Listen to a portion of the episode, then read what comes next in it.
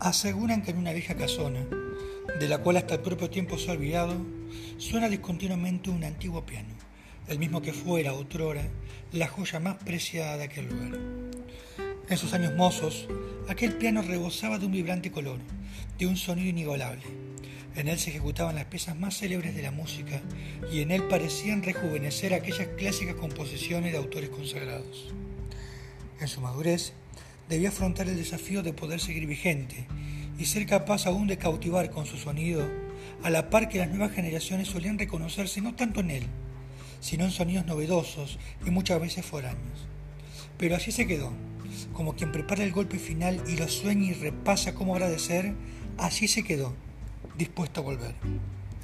Mas en su vejez, el piano cayó en el olvido y a duras penas conservó su impronta. Ya nadie reparaba en él e incluso ya nadie estaba cerca de él. Como un adorno más, decoró una casa abandonada, solo para testificar el paso del tiempo que a todos nos llega. Y es que la vida, como este piano, nos pone en momentos de aguidez que pueden parecernos eternos, infinitos, pero que finalmente han de pasar.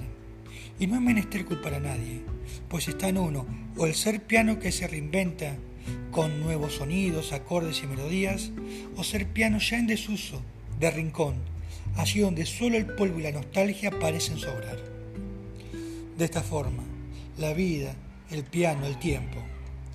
Una muestra en la ecuación de que no porque pareciéramos sonar, habremos de ser oídos, sino antes no adecuamos nuestro repertorio a lo que queremos, a lo importante, a lo perdurable, al amor, al contenido, al otro. Allí está la diferencia entre ser alguien que asume la tarea de hacerse cargo de su vida y aquel que como viejo piano solitario se conforma con sonar a veces, de las cuales, en pocas o ningunas, será escuchado.